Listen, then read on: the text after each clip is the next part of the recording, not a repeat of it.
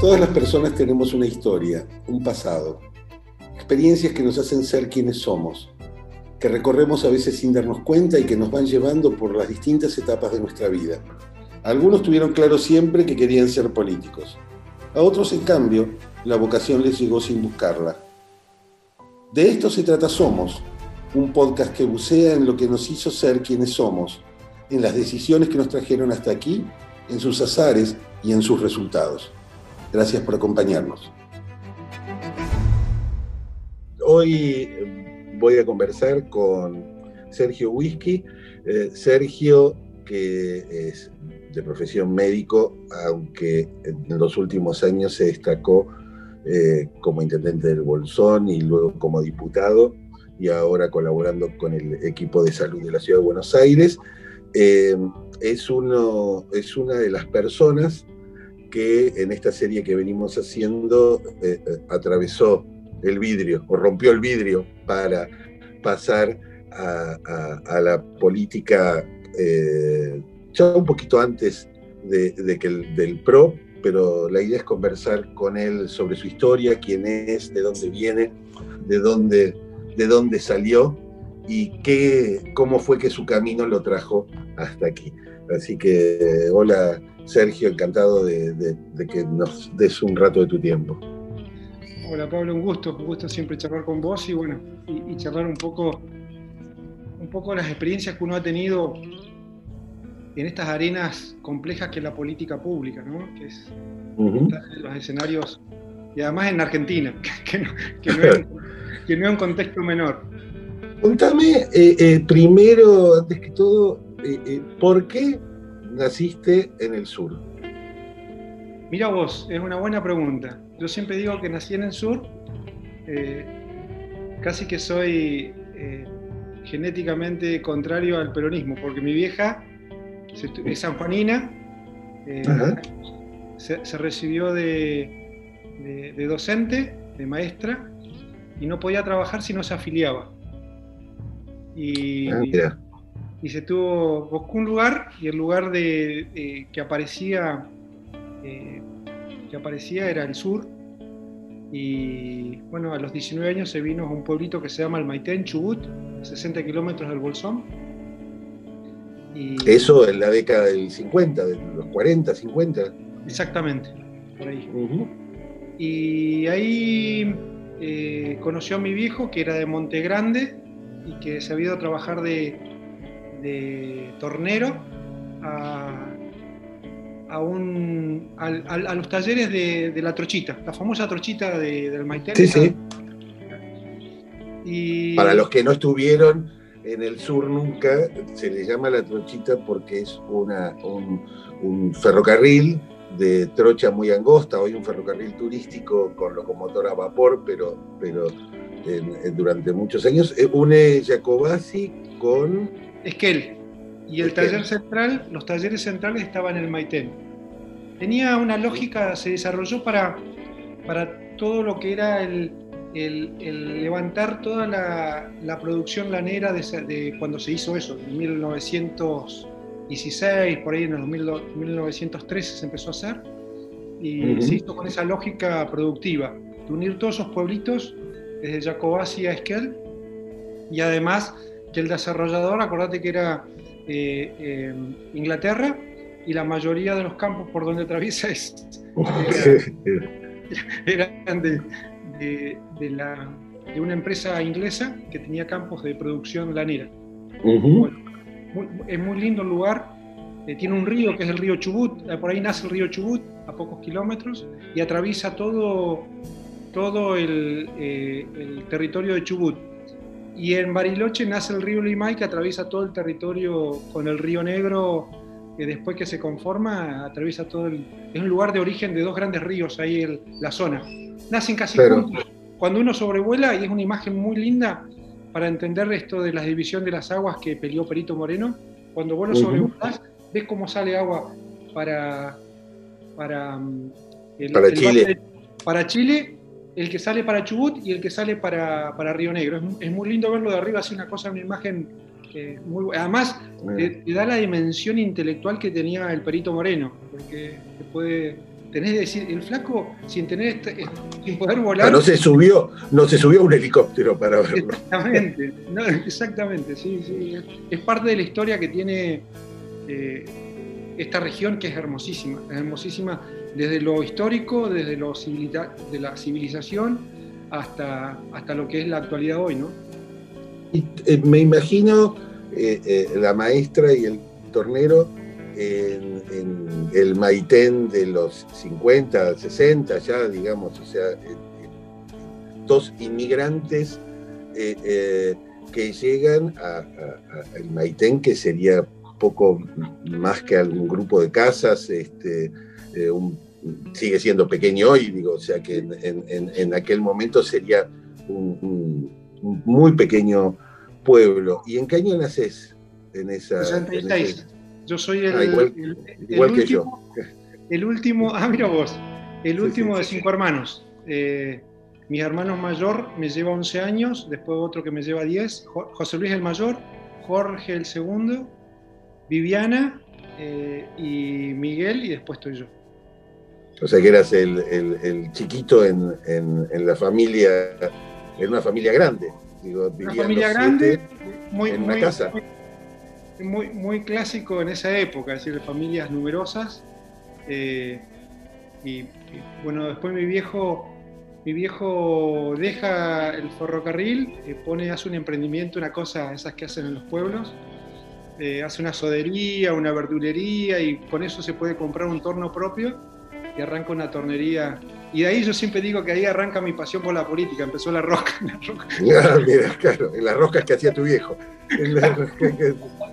y yo ahí, eh, ahí entendí, eh, cuando a mí me dicen, a, mí no me hablen de rosca, porque yo sé lo que es la rosca, porque mi viejo siempre, yo jugaba ahí en el torno y, bueno, me daba para, no, eran los tornos actuales que están todos computados, tenía todo manual, tenía que estar atento cuando cortar, cuando prender y ajustar y calibrar y todas esas cosas. En, esos lugares el, el tornero tiene bastante laburo y tendría sobre todo bastante laburo porque me imagino que eh, conseguir piezas, repuestos, eh, repuestos de máquinas, repuestos de artefactos domésticos para la calefacción, para todas esas cosas, era, era algo que tenía que venir de muy lejos o copiarlo y fabricarlo a partir del torno, ¿no? Tal cual, era así. Y además acordate que nosotros poco hace poco que entramos al mundo del consumo, en esa época vos te casabas para toda la vida, eh, comprabas el auto para toda la vida, el pantalón no se cambiaba hasta que no era un desecho, todo era un consumo distinto. Entonces, el tornero tenía, no, además que toda la industria esta lanera del campo tenía mucha, mucha potencia. Vos imaginate que eh, el diario Clarín y el diario La Nación llegaban en la trochita. Eh, claro llegaba el centro, el centro de referencia de lo que hoy es la comarca andina, donde está el Bolsón, el Puyén, el Hoyo, Cholila, eh, dependían de la trochita. Dependían, el, medio de comunicación clave. Era, su contacto con el mundo. Eso y la radio, imagino, ¿no? Exactamente. Y mira, la radio en, en el Maitén escuchábamos radio nacional hasta las 10, 9 de la noche de ahí en adelante la radio chilena. Eh, en la época de la guerra de las Malvinas se hizo la red de, radios en la frontera y empezamos a tener radio nacional. Pero nosotros, eh, había un cine, un, cine que era un club, eh, que era muy loco porque había gente muy avanzada intelectualmente y nos traían películas muy progresistas. Para esa época eran, eran películas rarísimas. Películas en una época en que las películas eran películas de celuloide. O, ya era, todavía no existe, no se había inventado el videocassette, ni, ni, no, no. ni el DVD, ni nada de eso. Era, era, proyector de 16 milímetros, seguramente. Exactamente, y además vos mirabas las películas en el, en el salón grande que tenía el, único colegio primario que había. Eh, nos juntábamos ahí toda la, la gente iba, eran sillas, las sillas del, colegio, que nos juntábamos ahí todas las familias. Era muy loco porque eh, había, había eh, butacas más caras porque tenían mesas. Claro, claro, porque eran los pupitres. esa, esa, cotizaban más. Entonces tenías que pagar. Obviamente que nosotros íbamos a, las, a las sillas solas. ¿Eras el hermano menor, o sea que te caía la ropa de tus hermanos mayores, el, el, el, último del eslabón de una, de una cadena? Sí, sí, sí, sí. A mí hasta era, fue un proceso enorme eh, no tener culpa de comprarme ropa eh, grande. Porque, siempre, siempre ligaba, siempre ligaba. Entonces, siempre te llegaban las zapatillas que iban quedando más chicas, los, eh, los hermanos mayores. Los... Igual eran unos salvajes, así que lo que llegaba eran girones de cosas. Que tocaba. Claro. y en, en, en ese. En, viviste en el Maitén y fuiste a esta escuela, que era la escuela que había allí. ¿Cómo era la vida de un chico en principios de los 70, fines de los... Bueno, fines de los 60 era muy chico, pero principios de los 70, 73, 75. Recuerdo cuando estuvimos a punto de ir a la guerra con Chile en el 78. Todo eso se debe haber vivido con mucha intensidad. ¿Cómo era vivir en, el sur, ser hijo de, ¿Se sentía esa diferencia entre los que estaban, los que habían llegado? Esa cosa de pioneros que tiene la Patagonia? Mira, eh, primero que yo no lo viví así, yo, nací ahí entonces, pero no, no, se sentía, era muy, era muy integrador la sociedad. Eh, el, tema del 70 fue una, época que yo la viví compleja, porque con, pocos años, eh, yo de chiquitito me gustó mucho leer diarios, lo que encontraba lo leía, Así que vivía el tema de, del terrorismo, lo vivía yo con mucha angustia. Yo me acuerdo perfecto de eso. Eh, también me acuerdo de las elecciones, acompañé a mi vieja, era fiscal. Eh, fuimos a un, paraje que está a 100 kilómetros a, fiscalizar en el 73. Eh, mi vieja en, en, esa trabajó para el MID, para la UCRI MID, así que estuvo ahí laburando. y después eh, lo que me acuerdo siempre, bueno, que era muy lindo ir al colegio, para mí era una cosa fantástica. Está todo cerquita, ¿no? Son tres cuadras para llegar al colegio, tres cuadras para ir al río, tres cuadras para ir Y todos se conocen. Todos te conoces, tenés una identidad eh, distinta a la que tenés en una ciudad. Y una cosa que, siempre me acuerdo y que cuento que nadie lo puede creer, primero que había un solo teléfono y que estaba en la municipalidad, en una cabina pública. Eh, no teníamos radio, no teníamos televisión y lo que, lo que en, esa época me acuerdo era escuchar radionovelas. A la noche nos juntábamos. Ah, mira. Radionovelas. Sí, era, te vuela la cabeza porque es otra, otra, otra forma de imaginación. Y me acuerdo siempre, bueno, el cortar leña, no había gas, eh, así que todo funcionaba a leña. Eh, a echar leña era, a mí me encantaba, pero a la mayoría le, le, rompía mucho. Le rajaba. porque es, hay que, hay que, es una actividad física durísima. Es violenta, sí, sí, sí. Hoy, hoy no lo podía hacer con la cintura, hoy no lo podía hacer. Eh, después mis viejos, mis viejos se separan, mirá lo que es la historia, ¿no? Mis viejos se separan y nos vamos a vivir a Puerto Madryn. Mi vieja va como directora de un internado que todavía funcionaban en esa época los internados eh, de primario a dos cuadras del mar. Me cambió la cabeza porque yo no había visto nunca el mar, así que fue una cosa alucinante. ¿Ahí qué edad, tenías cuando, eso, cuando se mudan?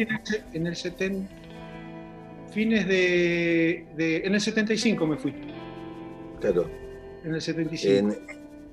y, bueno, para los que no saben eh, eh, eh, cómo es la vida en la Patagonia, de la montaña al mar hay dos mundos, son dos realidades completamente diferentes, la de la andina y la, y la además es, un cruce del desierto más o menos. Bueno, en el caso del Río Negro es un cruce de un valle, ¿no? También.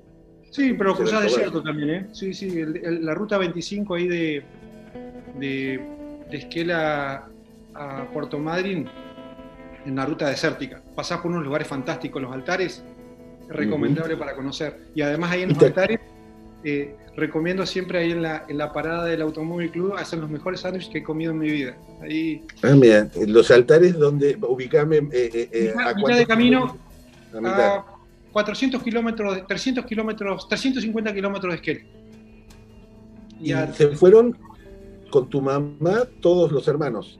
No, eh, nos fuimos con mamá, eh, Viviana, Miguel y yo, los últimos tres. Los otros habían terminado, uno estaba terminando el, secundario, el segundo estaba terminando el secundario en, Bahía Blanca.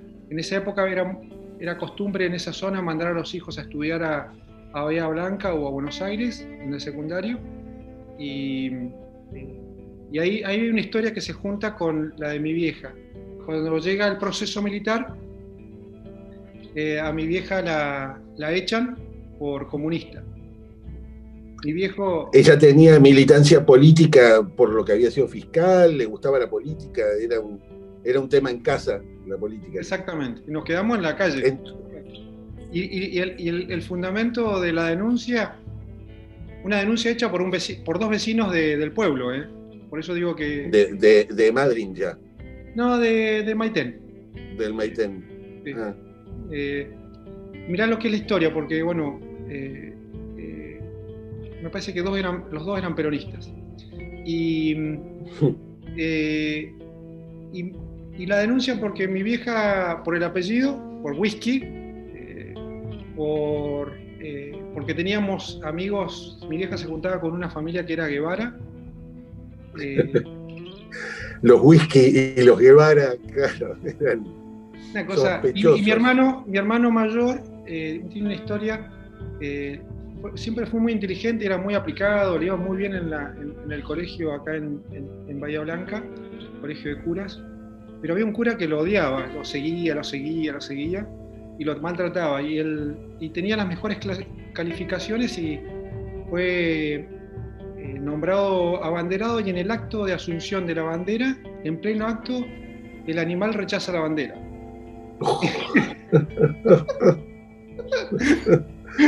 mirá, mirá ¿En, nombre, ¿En nombre de qué?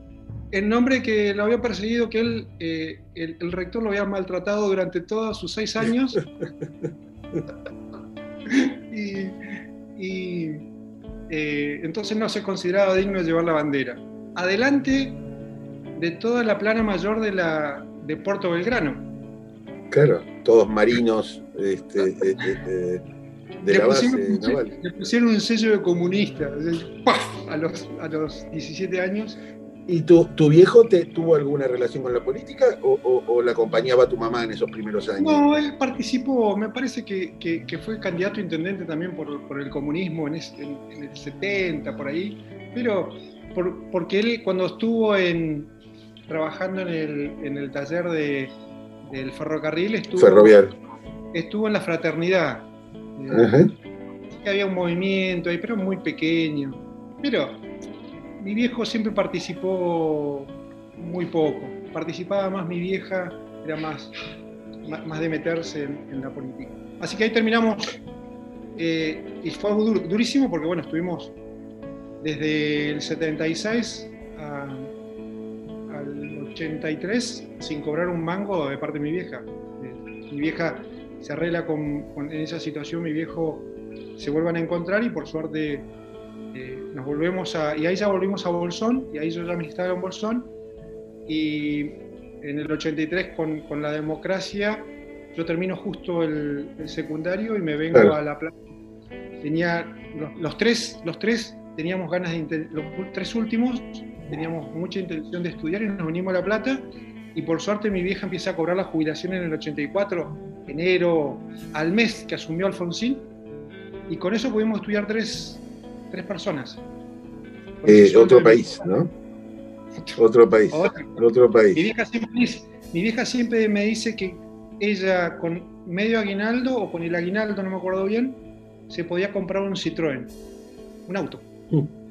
Claro. y eh, el, esa temporada, o sea, en, en, Madrid, ¿cuánto tiempo pasan con tus hermanos y, tu mamá? Dos años y medio. Y, ahí se reencuentran tus padres y vuelven al otro lado, a la montaña de nuevo. Se, reconcilian y, deciden seguir sus vidas juntos. vos fijate porque uno eh, analiza mucho la, política argentina del proceso desde la perspectiva de la animalidad de, los jerarcas, ¿no? Pero también eh, dos tipos enojados con mamá por, por sonceras de pueblo, le mandan una denuncia que nos cagó la vida a cuatro personas que la estuvimos remando mucho tiempo. Qué, qué tremendo eso. Por eso la, dimensión, la dimensión social de por qué se llegó a esa, eh, tiene mucho más matices que, que, uno a veces les cuesta ver, porque cuesta analizar que un vecino tuyo te pueda, te pueda hacer esa, semejante trastada, ¿no? Sí, y decías que, que, eras muy lector de chico. Bueno, lo sé que lo sos de grande, pero lo, eras de, de, chico curioso con los diarios y con tratar de estar informado. Y, y, qué leías? ¿Te acordás de las lecturas de la adolescencia, de, formación? ¿Qué se leía en tu casa? Se leía de todo. Eh, yo libros no leía mucho, eh, leía más de, diarios y, cómics. Los soy fanático de los cómics. ¿Seguís siendo? Sí, sí, sí, fanático de... En esa época estaba Tony, D'Artagnan, Intervalo, eh, pero el que me mataba era El Eternauta. El Eternauta para mí fue un cómic, y Asterix, Asterix, el otro cómic. Mm. El Eternauta salió reeditado, yo me acuerdo, porque no era una publicación fácil de conseguir, eh, digo porque generacionalmente somos afines, sino que en los 80 en la revista Scorpio lo, lo, saca, lo reedita y reedita con la segunda parte y, eh, no me acuerdo si salía todas las semanas o, cómo era. Semanas. Que, Scorpio muy, bueno. Exactamente. Y ahí fue donde yo también conocí el Eternauta. Exactamente, en, esa edición. Sí, es, bueno, yo eh, todo eso eh, y después hasta, hasta llegué hasta lo, hasta Milo Manara, que, que, tiene otro tipo de, de cómics. Claro, eran cómics eróticos erótico, sí, era muy loco, muy loco verlo, porque te, vuela, a esa edad te vuela la cabeza cualquier cosa, pero eh, ver eso me parecía fantástico, no lo podía creer. Eh, no, y después ya, ya en una época sórdida, cuando uno lee Kafka, Quiroga. Mm, una época oscura. Sí, sí, porque era, era esa lectura circulaba en casa y yo me enganchaba con algo de eso. Eh, y ya después de grande fui muy ecléctico. Me orienté más a, a lectura de novelas clásicas, que, son siempre recomendables leerlas. y, también de una época que leí mucho de los mitos. Eh, hablando ahora de, que estamos hoy con el tema del mito maradoniano. Eh, sí, que reúne todas las, todos los requisitos, ¿no? Exactamente, porque eran eh, los, mitos estos, los dioses eran muy imperfectos a, las concepciones que uno tiene, ¿no? Claro, no son ese viejito de barba blanca que viene de la formación católica, este, un poco de, colegio de curas o de, catecismo, es un, son dioses malos, de hecho, son dioses que pueden hacer daño, que, hay, un, hay, un mito, hay, un, mito, del remordimiento que siempre me, me encantó, es Lo, es un castigo que le hacen a un, a, uno, a, un, a un tipo que un dios le hace un castigo porque tiene relación con una de sus amantes. Viste que los dioses tenían como 30.000 amantes. E, este, este, pobre hombre lo transforman en un, en un buey y, y, le ponen un tábano en la oreja que lo sigue toda la vida. Lo se llama el mito. Una cosa Tremenda. Tremenda. El, remordimiento freudiano. Y, total. ¿Y por qué, eh, eh, digo, te imagino 18 años, vuelve la democracia, se estabiliza un poco la, economía doméstica con, la jubilación de tu mamá y vos decidís que querés ser médico? Que habiendo, tantas carreras, decidís ser médico. ¿De dónde viene la, vocación médica. no, había médicos en la familia, digo. No, no, no, no, todos laburantes, mi viejo tornero, mi vieja docente de secundario, de primario. Eh, mirá por dónde llega. Yo era muy, era muy deportista y siempre me llamó la atención cómo respondía el cuerpo, cómo respondía el cuerpo. La verdad que siempre fue una cosa que me llamó la atención.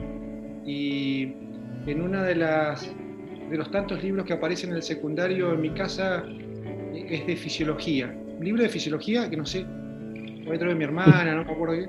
Lo empecé a leer y me recontra encantó. Leer fisiología en el secundario. Eh, y ahí, ahí por, ahí no, no, no lo relacioné mucho al servicio, a, todo lo que es la medicina más importante que, el, cuerpo, sino todo el rol que tiene el médico como acompañante de, algo tan complicado como es la pérdida de la salud.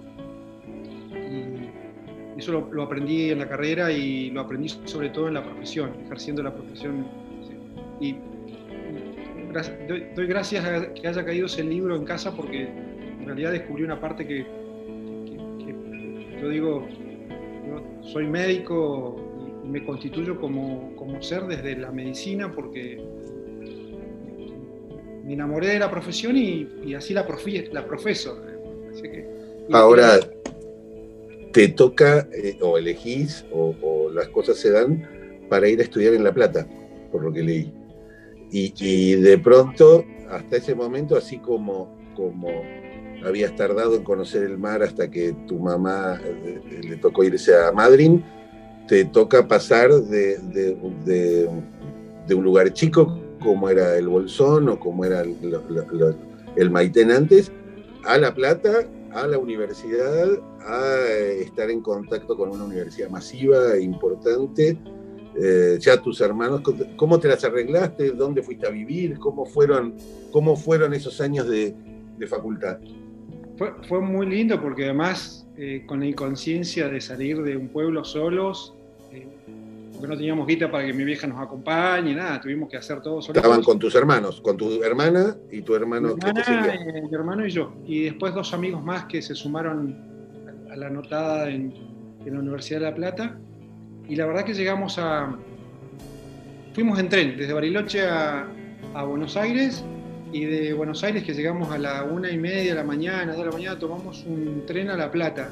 Eh, fíjate que se podía viajar tranquilísimo en esa época, en, un tren, y bueno, eh, ah, fuimos a un departamento inicialmente de, mis primos, que tengo unos primos que, eran también de Comodoro y que estaban ahí, y bueno, vivimos un par de meses ahí, después alquilamos un departamento una vez que lo encontramos.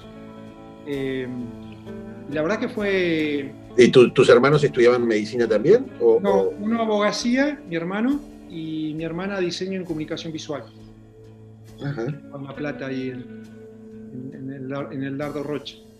Y mi hermano, nosotros vivíamos a media cuadra del, del centro de La Plata, así que mi hermano, mi hermano estaba a media cuadra de la Facultad de Derecho. Yo me iba caminando al bosque para, medicina. Vivíamos, la Plata es chica, tiene un, ritmo de, interior. Claro.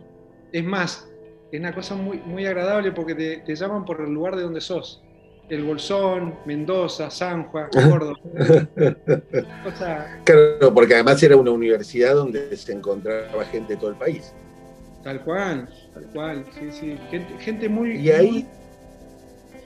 ¿Sí? No, te decía, y ahí te encontrás con, paredes llenas de afiches, estamos hablando de 19, seguramente 85, 86. 84, 85, 86, 87 son tus años, 88 de estudio eh, en, la universidad, pleno gobierno de Alfonsín, Semana Santa, eh, eh, el juicio a los comandantes, digo, era un momento para quienes les... me, te imagino involucrándote y, por lo menos respirando ese aire que había en esa época, ¿no? Sí, sí, mira, los primeros meses fueron de. Nosotros llegamos y al otro día fuimos, al, otro día fuimos tempranito a la, a la, Facu. No, el día que llegamos, fuimos tempranito a la Facu, porque llegamos a las 6 de la mañana a La Plata. Nos bañamos y arrancamos para, para la universidad, cada uno arrancó a ver qué pasaba y teníamos que empezar la cursada el otro día. y, me encontré con ese edificio enorme que es la universidad, lleno de gente que no lo podía creer. Eh, y la, verdad que yo entré en el 84, eh, fue con examen de ingreso, de casi 3.500, 3.600, entramos 1.200 y nos recibió el, decano de la facultad diciéndonos esto, somos la primera generación de la democracia y somos la primera generación de la facultad que hay más mujeres que varones. Me, quedó marcado, me quedó marcado eso porque tenía un simbolismo para mí enorme, que para mí las dos cosas eran muy, muy choqueantes, porque bueno, tener dimensión de la democracia, y bueno, y ahí empezó a surgir, participé un par de... Y además tener 18 años y que te digan que hay más mujeres que varones. Digo, es este, hormonalmente eh, eh, atractivo como programa. Sí, no, pero viste, que eh, esa me quedó grabado porque uno ahora toma dimensión de esa palabra. El tipo estaba viendo algo de, lo, de donde él lo había caminado y seguro que lo había padecido más que nosotros. Y, además con esta concepción de la mujer como centralidad, me parecía, me muy piola eh, siempre recordar eso. Y bueno, ni hablar, ni hablar de Semana Santa. Yo estaba eh, a, una cuadra del comité seccional número uno ahí de, La Plata, que estaba Raimundi ahí, eh, que ahora es, estaba ahí como, como cabeza El que es embajador en la OEA, ¿no? Exactamente. Eh, era, era, interesante escucharlo porque eran tipos que volaban, eh, y, pero mucho, mucho en la facultad, eh, mucho en las reuniones de, del centro de estudiantes, de nuestros representantes, Franja Morada ahí arrasaba todo, así que... ¿Y eras, te, tenías una identidad, te sentías radical, progre, qué, eras? Yo, en esa época. En ese momento me identificaba más con el radicalismo, eh, pero siempre fui un liberal progre. Eh, siempre, siempre tuve, tuve, esa noción de, la libertad como, como, como, mecanismo y las instituciones para, para contrarrestar los poderes eh, concentrados, tanto políticos como económicos. Siempre, siempre pensé así. Y me identifiqué con esa forma, con esa filosofía y con esa forma de política me imagino ahí el eco de, tu vieja que había sido, que había tomado una decisión nada menor como la de emigrar de su provincia natal solo porque no tenía ganas de, afiliarse al Partido Peronista en, los años de su apogeo. Digo, hay algo de eso de la libertad que seguramente se transmite de mil maneras en, en digo, no doctrinaria, sino simplemente con el ejemplo. Exactamente. además, bueno, obviamente que, la biblioteca también ayudaba. Una, de las cosas que estaba, que también lo leí de muy chico, eran las obras completas de José Ingenieros. Eh, ayudaba, mucho que el, cerebro se te haga, se te adapte a otra, a otra, a otra mirada. Eh, ¿Y, Te, ¿Y, Te, gustaba la facultad? Digo, eh, ¿te gustaba estudiar medicina? Era, era es una carrera por los, mis, congéneres que estudiaron medicina y que hoy son buenos médicos, este, pero, pero es una carrera muy exigente que requiere, digo, no era leer un libro de fisiología en tu casa, eh, eh, sino que requiere un contacto con la vida, con la muerte, con el cuerpo, con, con desde, desde, que entras prácticamente. Digo, O te gusta o salís corriendo. Sí, primero que entras a anatomía y empezás a ver eh, preparados anatómicos de personas que han fallecido. Eso, eh, la verdad que a mí me, siempre me, no, me generó rechazo, al contrario, siempre fue para mí, eh, me apasioné. La verdad que a medida que fui estudiando me fui apasionando. en esa época, no sé ahora, creo que siempre son así, los, los que estudian medicina siempre son medios apasionados y son los que más estudian siempre los fines de semana. Leen el testú. sí. o lo leían por lo menos. Sí, sí, lo leían en esa época. Ahora hay otras cosas. Eh, este, y, después, empezar la cursada en hospitales y después empezar a hacer eh, los practicantados, ser guardia de practicantado era una cosa fantástica. Y te convertís ahí ya en un cuasi médico o en un médico después de recibirte, con el guardapolvo, el estetoscopio colgando. Digo, ya empezás a dar el, el physique du rol del, médico, ¿no? Digo, en ese, en ese momento. Ya ahí no hay retorno, me parece. No, no, nada más, si te gusta, como todas las cosas, cada vez te enamoras más. Cuando te gusta algo, cada vez te enamoras más. Y no solamente una cuestión de, de, saber o sentirse parte de una comunidad de saberes, sino también de, algo pasional. Y hacer guardia, todo lo que es la cultura médica, la cultura hospitalaria, la verdad que es, muy piola. ¿Y cómo te, bancabas en ese momento? ¿Cómo se bancaban los hermanos este, mientras estudiaban? ¿De qué te ganabas el mango en, ese... Eh, ¿Cómo sobrevivían? Primero, que el contrato con, nuestro, con nuestra vieja era decir que nos, nos recibiéramos. Eh, y cuanto antes mejor. Eh, siempre le ofrecíamos laburar y dicen, ustedes vamos a hacer lo imposible para que no te así se reciben. Yo me recibí, entré en el 84 y me fui en el 89, terminé, casi me voy con Alfonsín. así que estuve a pleno a eso y eso agradezco enormemente porque me permitió terminar pronto, porque el, trámite, el trámite de, estudiar medicina es duro, es durísimo. es muy duro para laburar a la vez, claro. Sí, no, y además que una vez que terminás, descubrís un mundo totalmente diferente. La burocracia que te valide que vos sos médico es durísima, pero ser médico es fantástico, para mí es fantástico. Entonces me permitió rápidamente empezar a disfrutar el ejercicio de la profesión. Y, obviamente que nos cagábamos de hambre. la, última, la última semana, y si yo era el, encargado de, hacer las compras, y yo llegaba a la plata y, compraba toda la comida y pagaba todas las cuentas, porque a mi hermano no le gustaba eso, y, hacía las compras en caminaba varias cuadras para ir a comprar alguna verdulería para comprar verdura. había muchas ferias en La Plata muy buenas, así que caminaba varios con bolsas de, verduras. Eh, pero bueno, la verdad que había, había días, era té y arroz. Era una cosa, durísima.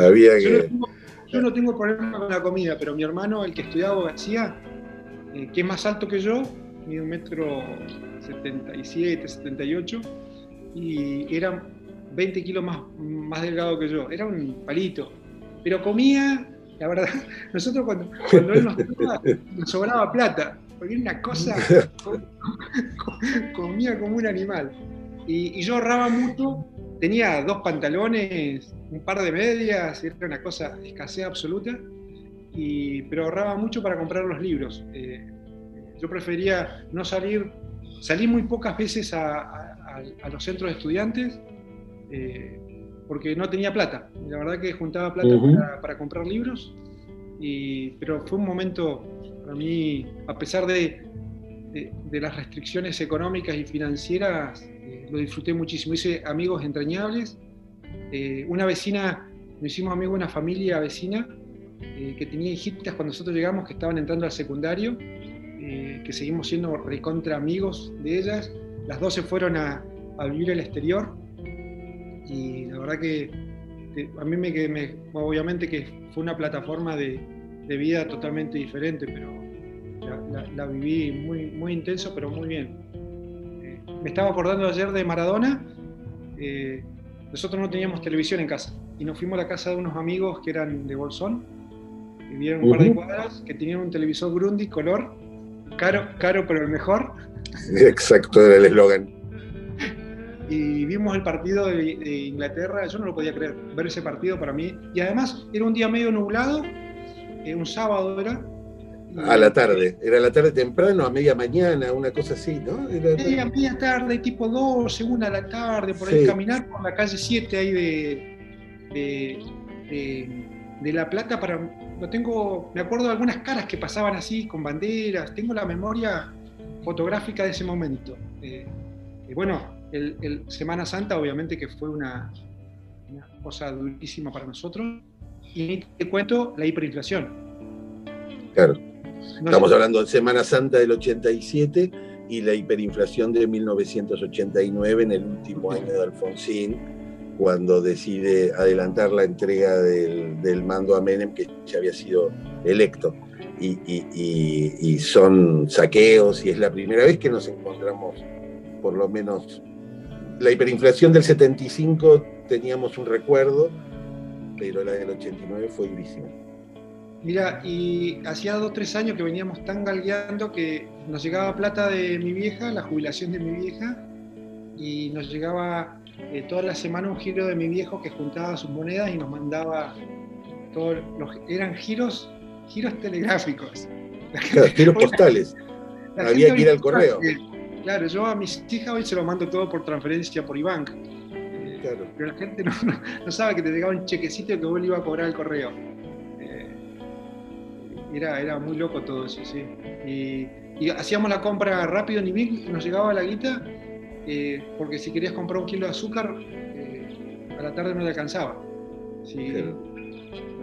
Era, era, impresionante como estaba casa tía a pocas cuadras de casa, y comprábamos.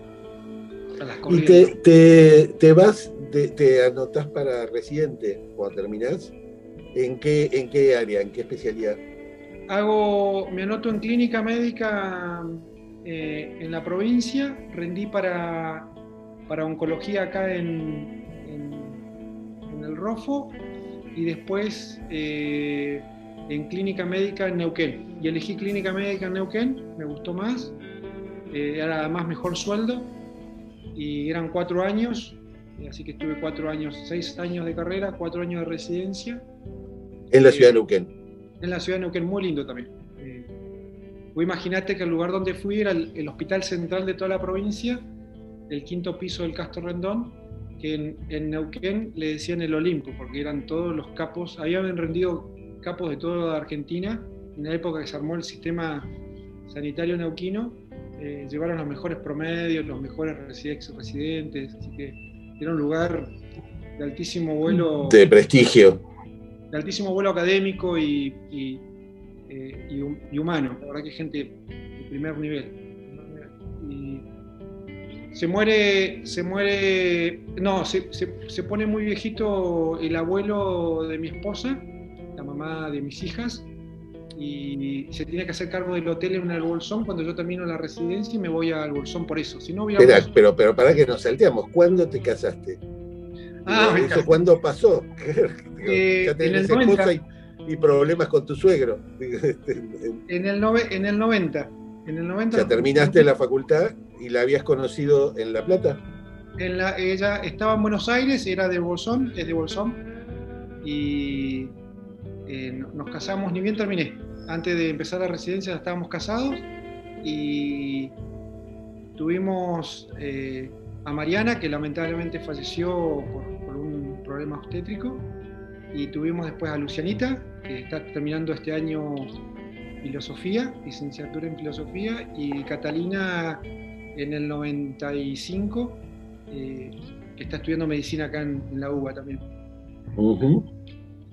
Y tú, tú entonces cuando vas a, a, Neuquén, ya vas con tu mujer que se encuentra con esta situación de tener que volver al bolsón por, por, para ocuparse del negocio familiar, que era un, hotel.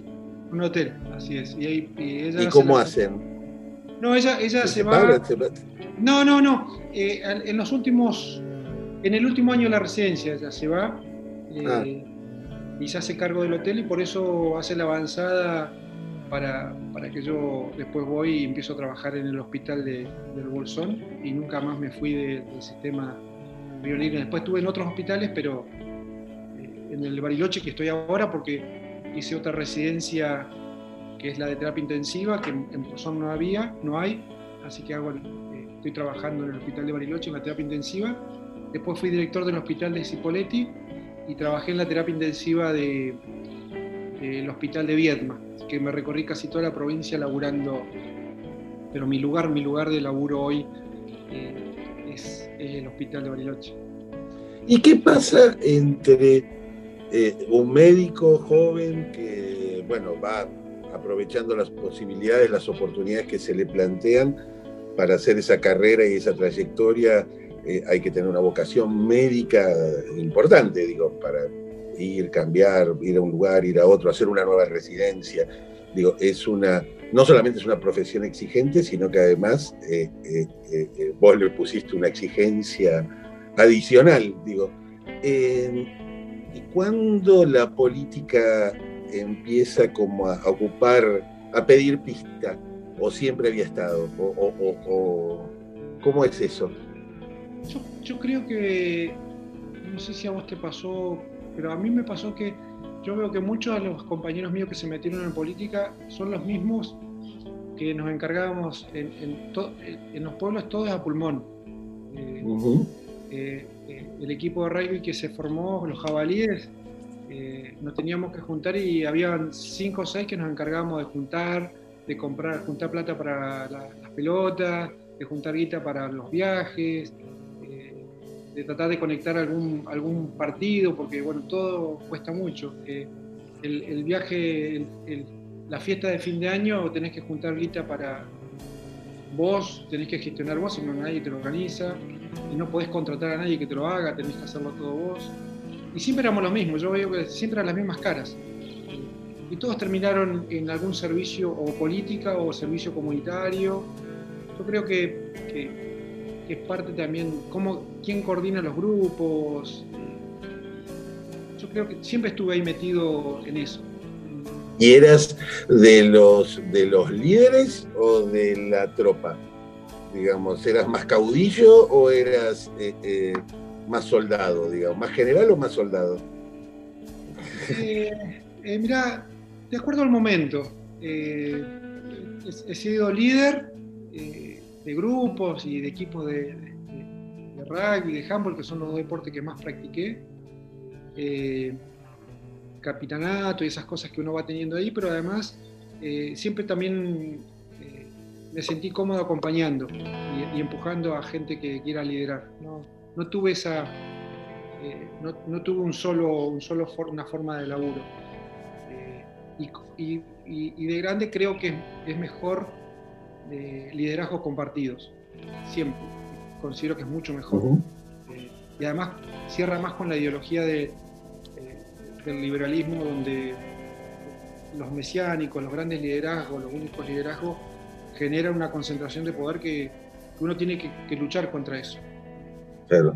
Para que no, ¿Y, cómo, cómo, cómo entra la, la, política? Digo, tu primer por lo menos lo primero que yo encontré, no sé si fue lo primero que hiciste, fue la elección para, para eh, intendente. No sé si antes ya venías eh, eh, activo en la política y, nadie, la gente normal, entre comillas, no dice, me voy a postular para intendente del Bolsón o para intendente del pueblo donde vivo. Ya venías.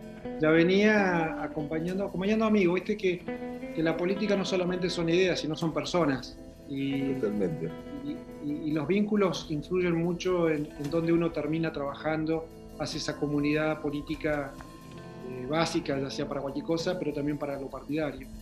tenía muchos, muchos amigos en el radicalismo, terminé en el radicalismo, acompañé varias veces al radicalismo eh, en las elecciones y en el medio fui director del hospital con 29 años fui director del hospital del Bolsón, después de una crisis severa que tuvo el Bolsón con el tema del hantavirus, donde, varios eh, amigos fallecieron, amigos enfermeros y médicos, y yo me contagié, así que eso me impactó muchísimo, hubo un compromiso porque bueno, fue muy, movilizador ver, ver al pueblo cómo estaba, y cómo rezaban por nosotros y cómo se preocuparon, me parece que fue eso también hay un, vínculo afectivo con, meterme más en la, en faz pública y política partidaria. Eh, eh, por ahí, para el que no lo recuerdo, no lo supo, es difícil imaginarlo, pero eh, esto es mediados de los 90, que en, el sur en general, pero en particular en la zona del Bolsón, del Lago Pueblo, el hantavirus, que era una infección que transmitían los roedores, si no me acuerdo mal, que tenía una, de una enorme virulencia, digo, cuando te lo agarrabas te, podía matar o como decías, te podía dejar de cama un buen rato, ¿no? Sí, mira, eh, por suerte contagia poco, cuesta mucho contagiarse. Nos contagiábamos más los que estábamos en riesgo en ese momento porque no se sabía que había contagio persona a persona. Eh, o si no te contagias en leñeros, en lugares cerrados, donde puede haber los colilargos, que son los, los roedores, eh, y uno puede aspirar partículas virales y contagiarse. Pero bueno, sí fue, fue, muy dura, fue muy duro, una época durísima para el Bolsón. Institucionalmente fue, fue traumático y bueno, hubo cambios de directores y ahí eh, yo, yo, asumí como, como director y eso también te pone, el director de un hospital en esa situación tiene mucha visibilidad y, y te saca un poco el pánico escénico que tiene la gente cuando participas en política. Que lo más duro es, la, exposición social. ¿Cómo la, vivió tu mujer eh, eh, o tu madre, digo, o sea, tus hermanos, cuando eh, Sergio, el doctor Sergio, digamos, el médico, se va volviendo una persona al menos en el nivel local, más pública, más conocida, se mete más en líos. ¿Qué, cómo te acompañan o no te acompañan? No, siempre, me acompañaron. Eh, y agradezco, yo, con Caro me separé, pero soy un amigazo, eh, soy una amiga de la vida. Eh, y ella siempre fue, fue, fue de acompañar siempre y entender a uno le pica y que, lo, hace ser. Eh, ese compromiso social que va más allá de lo individual. Y ella me vivía comprometido con la, con la pasión de la, de la, medicina. Yo, ser médico en un pueblo eh, que te despiertan a las 2 de la mañana, a las 5 de la mañana, estés de guardia, no estés de guardia. Sí, sí, sos un bombero. Sí, sí. bueno, ella lo vivió siempre así, así que er, era parte más de, era una actividad más mía eh, que, no se alejaba de mí, no, fue una ruptura para ella verme en esas funciones. Eh, ser público cuesta, porque bueno, hay muchos comentarios, y, mis hijitas fueron creciendo con esto, entonces no fue un, no fue brusco para ellas. Eh, a veces te duele mucho eso cuando, cuando genera, se generan dudas de comentarios que les llegan a tus hijas o a tu familia, porque hay muchos comentarios que a veces no tienen fundamento y duelen. Pero bueno, cuando naces con eso y que vas creciendo con eso, eh, es mucho más sencillo para ellas y entienden un poco más la situación. ¿Y tu mamá vive? ¿Tu mamá eh, eh, está, vive? Sí, sí, mi vieja se llama Argentina. siempre sí, es hija de, de un tano eh, un inmigrante italiano que, vino en el, en el 20 y pico ahí a, San Juan y, le puso una hija argentina, mi vieja, y a otra de Italia. Eh, y, mi, vieja, dice, yo tengo la, el orgullo de llamarme Argentina y también la desgracia. Claro, total. Y, sí, y cuando, 87 años, 87 años vive. Ah. Mi viejo no. ¿Y el apellido whisky de, que, de dónde venían los, los El chiste ya te lo han haber hecho 30 millones, los whisky vienen de Escocia, pero digo, pero, los whiskies de tu familia, ¿de dónde venían? Alemanes de 1821, por ahí, en la época de Rivadavia, llegaron acá a Argentina. Los primeros alemanes, colonos alemanes que llegaron a Argentina, eh, que venían con, la, con el proyecto de Rivadavia que te entregaban tierra, ¿cómo se llama? Este, la, la ley esta famosa. De enfiteusis. Enfiteusis. Y bueno, ahí llegaron. Cuando llegaron, obviamente que le hicimos la argentinada porque venían con 20 hectáreas, le dieron 5 y a los pocos meses le quedaron una hectárea porque ya, ya había tomas en esa época. Claro. Esas hectáreas en el, en el sur. No, acá, acá. acá. Eh, se, instalaron en Monte Grande. Ah, ok. lo que hoy es Monte Grande. Hay muchos whisky por ahí que, que viven en, ahí cerca de Monte Grande y un poco también en, en otros pueblos acá de, la provincia de Buenos Aires. ¿Y qué, qué te pasa por dentro cuando, cuando decidís sumarle al trabajo de médico o a tu rol como médico, director de hospitales, digo ya un médico importante en la provincia, eh, eh, ser intendente, fuiste intendente en el 2000... Eh, Me tocaron todas las fáciles, 99. 99. Alianza. Ok. O sea, te tocó un momento maravilloso de la Argentina. y de pronto te presentás en, el, en esa ola de votos para De la Rúa y Chacho Álvarez y, localmente te va bien. Ganamos la elección, eh, una experiencia realmente maravillosa, dura pero maravillosa. Eh, no tenía para pagar los sueldos, yo no cobré sueldo durante dos años, me fundí, me quebré. Eh, tuve que dejar por eso, me tuve que ir a poner a trabajar de médico para, para pagar las deudas. Eh, me quedé sin auto, sin casa, sin nada. Ah, bien. Y, te, y, por a ver, ¿y cómo, cómo es eso? Digo, ¿por qué? Porque, digo, te, o sea, obviamente vivías de tu sueldo como médico mientras vivías como médico, y cuando te convertís en intendente, ¿por qué no cobrabas tu sueldo? Por, por la crisis económica. Eh, no, no, el pueblo no tenía ingresos, eh, no podía salir, cada vez que salíamos a correr tasas municipales era un caos. Eh, y además por la crisis institucional que hubo. era, todo trueque, se veía una economía precolombina, casi todo trueque. Y, te, y te fundís y te, y te, y te toca...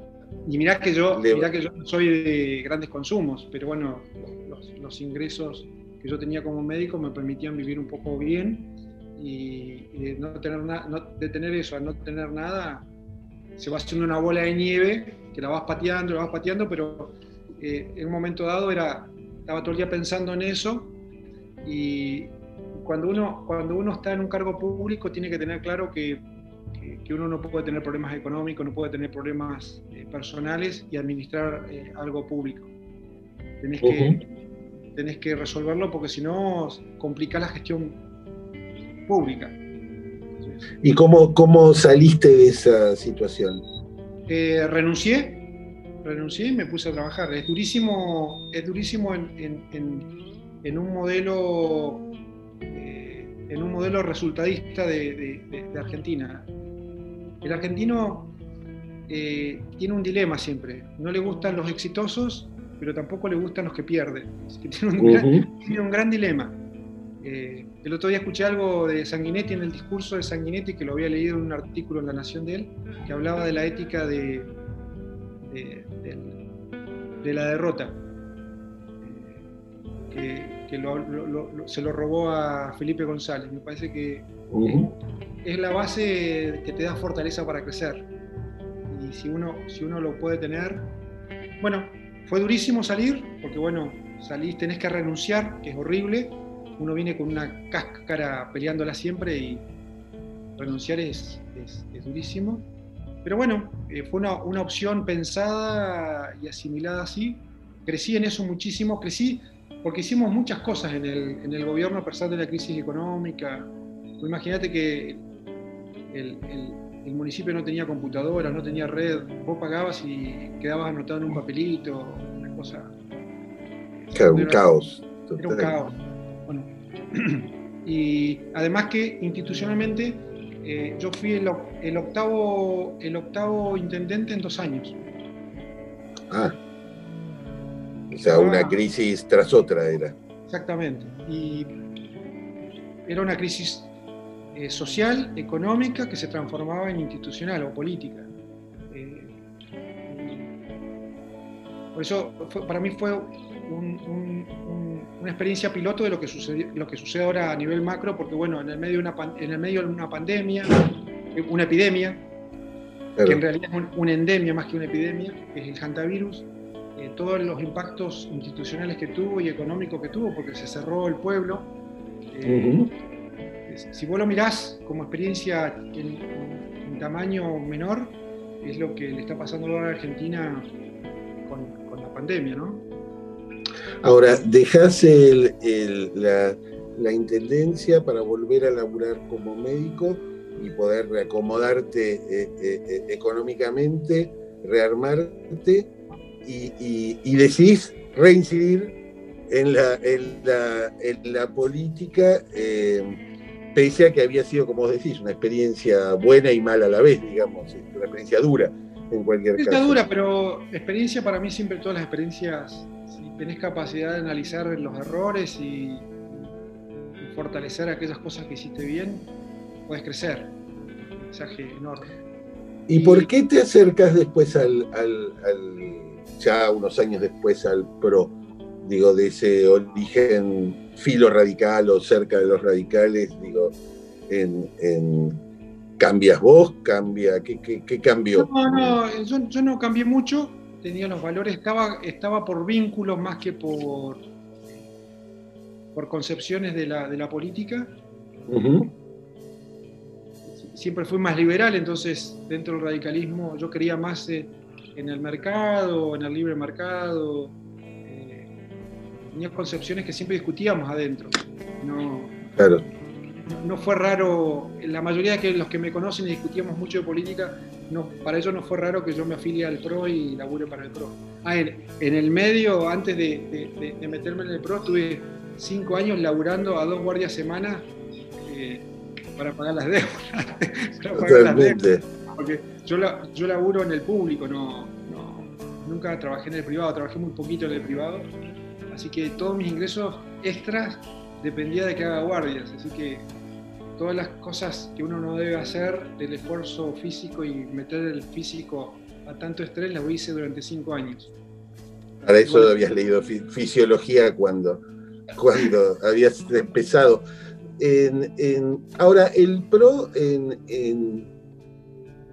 era algo que quedaba lejos en términos de que quedaba en Buenos Aires, digo, era, era, era por lo menos en sus inicios o eh, eh, incluso durante eh, por lo menos la primera gestión de Mauricio en la ciudad, era un fenómeno más que nada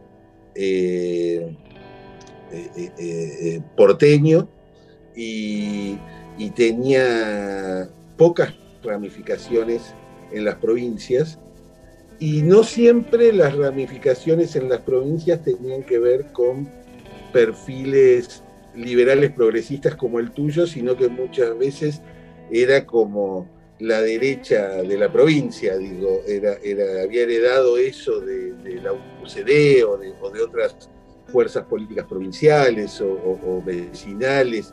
Digo, cómo llega un liberal barra progresista a un partido que al que muchos de sus amigos le habrán dicho, pero, pero si vos no sos de derecha, este, ¿por qué estás con esa gente? Por lo menos a mí me lo decían, digo, no sé si a vos te pasaba. Yo, yo me acuerdo que, que algunos, fui el primer médico del hospital ahí, no sé si el único que se afilió al PRO, algunos, algunos médicos amigos cuando pasábamos en los pasillos se habían enterado que yo estaba en el PRO, se, tapaba, se tapaban la nariz. eh, no, yo digo, es parte, es parte de las malas de las malas interpretaciones que tenemos en Argentina de muchas cosas. Y hay, hay que caminarla para, para, sacar esos prejuicios, esos análisis superficiales eh, que hay de, Porque hoy, cuando uno dice neoliberalismo, es una parte del liberalismo muy pequeña, de una mirada eh, desde la economía y no de una mirada desde lo social que tiene el liberal. Si hay alguna cosa que los liberales eh, ganaron en la batalla cultural es que muchos de los pensamientos que circulan hoy, que parece que son de izquierda o que son de los progresistas solamente, son liberales, de basamento liberal.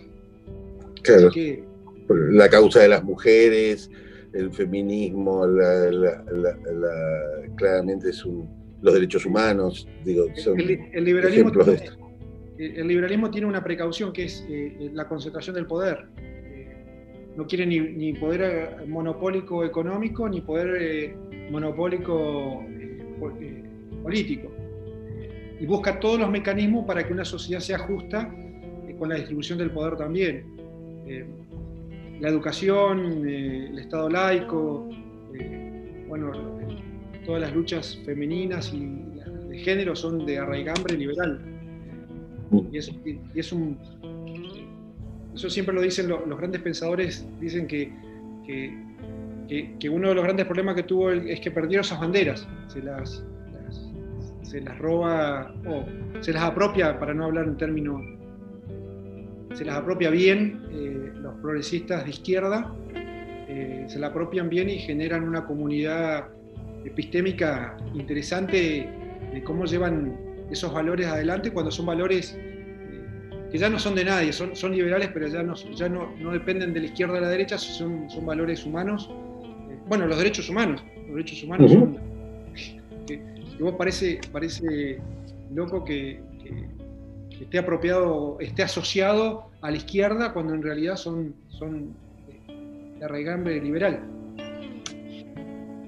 Ahora, Mira, y, ingresé por la Fundación Pensar. Eh, y, ahí, me acuerdo siempre que lo relacionaba con. Es muy loco la política porque la política funciona a veces como el mito de Prometeo, ¿viste? Que Prometeo, el dios que, nos da el saber a los, a los, humanos, y como castigo, como nos dio el saber, eh, lo atan en una piedra y, con cadenas y le hacen comer el hígado. Y hoy dice: Te voy a comer el hígado. Claro. Eh, le hace comer el hígado por un águila.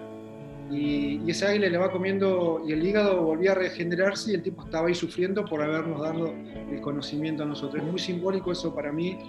Eh, cuando los partidos ingresan por el conocimiento hay que darle mucha importancia. Y bueno, a mí me convocaron desde la Fundación Pensar. Eh, yo lo venía viendo a Mauricio en su trabajo que me parecía fantástico en, la ciudad. Eh, obviamente que en el fútbol ni me meto porque soy de River no dice, no, yo no seguía a Mauricio por boca. Yo no. No, claro. Bien lejos lo querías por si era por boca. Bien lejos. y este. Y ahí te, Bueno, ahí empieza ya por ahí la, la, faceta más, más conocida tuya, porque venís a Buenos Aires ya en el 2015 como, como diputado nacional. Pero me, preguntaba, eh, ¿qué ves cuando mirás para atrás en este recorrido que hicimos eh, eh, a lo largo de esta hora y media, cuando mirás para atrás del chico que, leía cómics y que estaba en, el Maitén usando por quinta generación la remera que, que había usado el mayor o las zapatillas. Este, eh, ¿qué, balance? Digo, no qué balance, sino qué hay en qué sos ese que fuiste, en qué seguís siendo ese que fuiste, ese, o el que se lanza a la aventura de conquistar la Facultad de Medicina de La Plata sin un mango y con sus hermanos, este, con su hermana y su hermano. ¿qué, qué, ¿Qué te dio eso? ¿Dónde estás ahí? Eh, mirá, yo ahora estoy en una etapa, la cuarentena para mí me encontró eh, en una etapa viola, pude, pude disfrutar a mis hijas adultas ahora casi seis meses, que para mí era algo impensado, y me hizo rever todo esto que vos me estás diciendo. Eh, estoy en armonía, es decir, cuando cuando uno está con ese ser que, fuiste cultivando durante un pueblito de 3.000 habitantes a, estar en los garrotes de la política y, también en las virtudes de la política, eh, me siento un privilegiado, la verdad que me emociona poder, poder ver en retrospectiva y poder decir, qué, qué, caminito, y, estamos acá. Eh, y estamos acá íntegros. Parece que esa integralidad que uno tiene con lo que fue, con lo que quiere seguir siendo. Yo me siento, me siento bien, en armonía y cuando uno lo pone en perspectiva así de balance, te abrumas.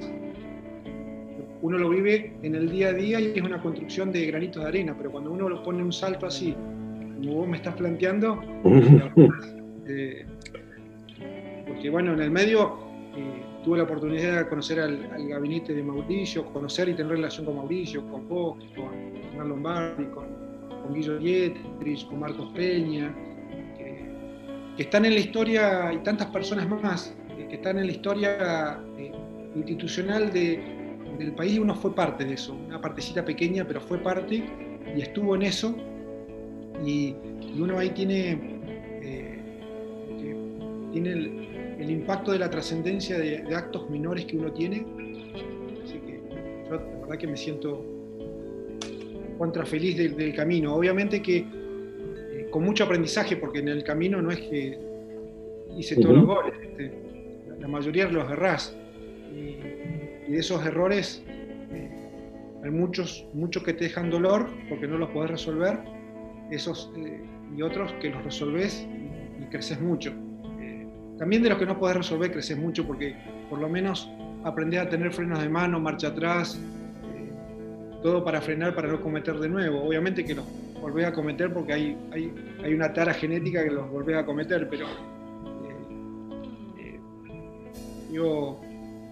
si vos me decís, si yo pensaba estar acá donde estoy ahora, cuando jugaba en la nieve o escuchaba el doctor Mortis en la radio chilena, una telenovela chilena, si yo pensaba estar acá, ser, ser médico, eh, ser diputado nacional, ser intendente en algún pueblo, eh, la verdad que no lo tenía como imaginario, pero bueno, vino y, lo construimos eh, y ayudamos a que se haga lo mejor posible y la verdad que me siento parte de mi gobierno, de mi gobierno de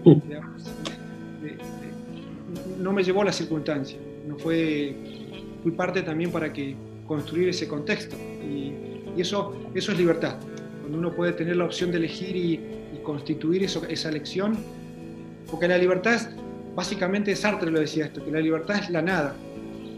Vos tenés que ser creador de tu, de tu, futuro y de tu presente. Y, y por eso la libertad angustia, y cuesta tanto tenerla, porque ponerse ante la nada es, durísimo. Y, eso fue un desafío para mí, me parece que es parte también de lo que mi vieja se vino al sur a la nada, mi viejo se fue al sur a la nada, es decir que hay... Sandor Maray escribió un libro muy lindo eh, sobre, sobre eh, algo de la burguesía, se me fue el nombre del libro, eh, la importancia de ser burgués o... Mm y él, plantea en un momento dado, en dos páginas que para mí me impactaron, que decía que hay un momento dado de la vida donde uno come lo que le gustaba a su abuelo, se mueve y dice lo que dice su bisabuela, se para y pone los brazos como su padre, eh, se enoja como su madre. En definitiva, te decía, en definitiva, solamente sos vos un 10%, el resto es todo adquirido, todo, todo, todo heredado. Totalmente. y te empezás a dar cuenta de esas cosas. Buenísimo. yo me hago cargo de ese 10%, el resto le echo la culpa a mis antepasados. Totalmente. Sergio, pero, digo, en, la vida, en la, vida la, memoria te impacta eh, y lo que te va quedando son los vínculos. Tener vínculos con tu familia, con tus hijas, eh, con las personas que circunstancialmente estás o que por las circunstancias de la vida te, te quedas vinculada, como con vos, con, con, Mauricio. Para mí, con Mauricio, ser, estar vinculado con una, persona como Mauricio, que además fue presidente de Argentina, para mí es una oportunidad que me dio la vida, que yo construí también para llegar acá, con, todos los esfuerzos que hice, pero que, también las oportunidades eh, se dieron. Así que más que, más que agradecido, más que agradecido. Y eso me parece que es clave también de vivir con libertad. Uno todos los días tenés que elegir. Y, sabes que en algún momento le vas a errar y vas a tener que retomar el camino. No importa, hay. Así es. Sergio, mil gracias por, esta charla. Eh, Sergio Whisky, además de ex intendente del Bolsón, además de exdiputado nacional, hoy colaborador del equipo de Fernán Quirós en Salud de la Ciudad de Buenos Aires. eh, además es un gran amigo de los que conocí en la política, así que muchísimas gracias y muy, muy interesante y muy feliz de conocer un capítulo o varios capítulos de tu vida que ni yo y seguramente muchos de los que nos van a escuchar tampoco conocían. Te mando un abrazo enorme. Gracias a ustedes, hermosa, hermosa charla y bueno, esperemos vernos en acción pronto. Así es, que estés muy bien. Hasta luego. De esto se trata Somos, un podcast que bucea en lo que nos hizo ser quienes somos, en las decisiones que nos trajeron hasta aquí, en sus azares y en sus resultados. Nos seguimos escuchando en el próximo capítulo. Gracias por acompañarnos.